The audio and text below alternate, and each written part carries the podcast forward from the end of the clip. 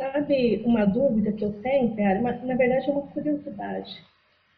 Na mecânica quântica, estuda mecânica quântica, fala muito do soltar, né? Assim, na criação da realidade, na é, colapsar a onda que eles falam, tal, né?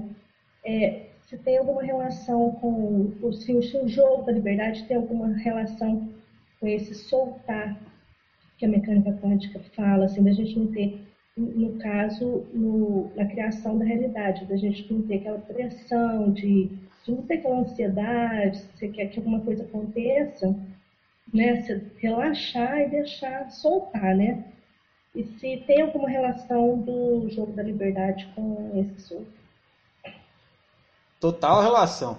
Na hora que você joga o jogo da liberdade, você tá dando liberdade para você fazer o que você quer, optar pelo que você quer, pelo que você acha melhor para você.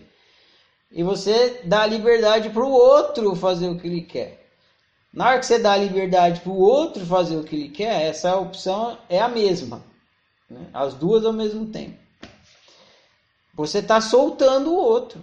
E você e, e como o resultado ele vem da opção dos outros, então você está soltando o resultado também. Você está abrindo mão do, do resultado, soltando o resultado, soltando os outros.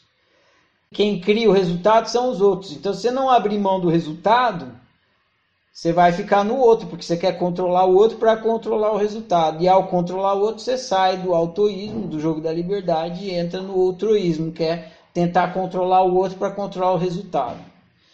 Então, você, ao jogar o jogo da liberdade, você desiste do resultado.